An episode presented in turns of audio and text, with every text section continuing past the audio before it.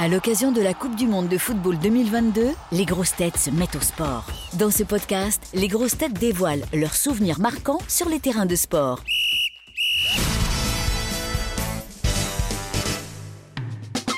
Michel, Jean-Philippe, est-ce que vous regardez un peu euh, la Coupe du Monde actuellement et euh, est-ce que vous avez regardé les matchs de l'équipe de France?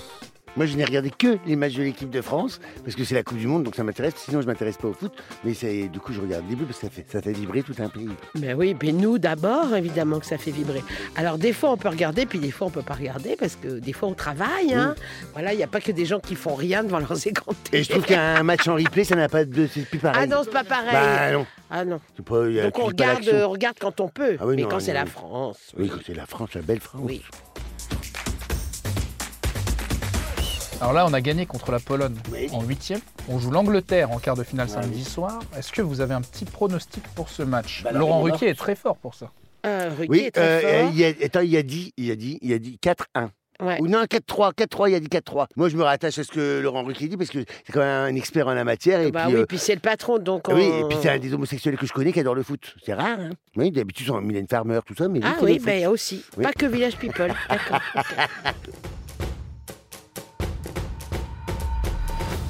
Qu'est-ce que la Coupe du Monde de, de foot vous évoque comme souvenir? Est-ce que vous avez des souvenirs d'où vous étiez en 98 ou même plus Ah, récemment, peut-être en 2018 En 98, euh, j'étais à Montpellier. C'était la folie. Et euh, il faisait beau, il faisait chaud. On était dehors, on regardait les matchs dehors. Je me souviens, c'était un, c'était un souvenir heureux. En plus, j'étais amoureux. C'était très heureux. Tout, tout, les planètes étaient bien alignées.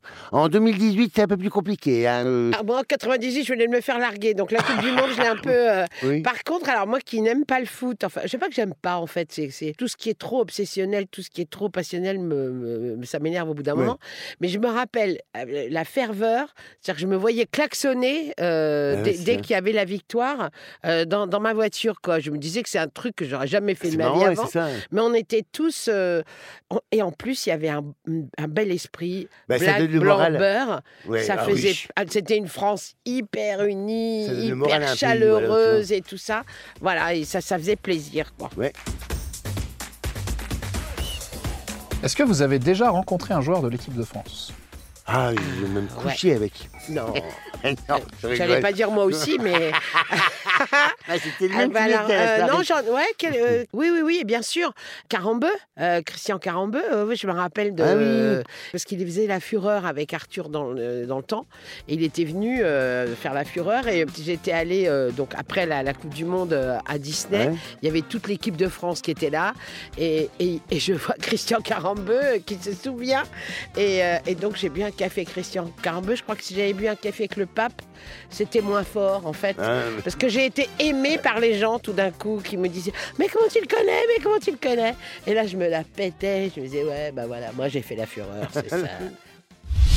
Retrouvez tous nos replays sur l'application RTL ainsi que sur toutes les plateformes partenaires. N'hésitez pas à vous abonner pour ne rien manquer, pour nous laisser un commentaire ou pour nous mettre plein d'étoiles. À très vite.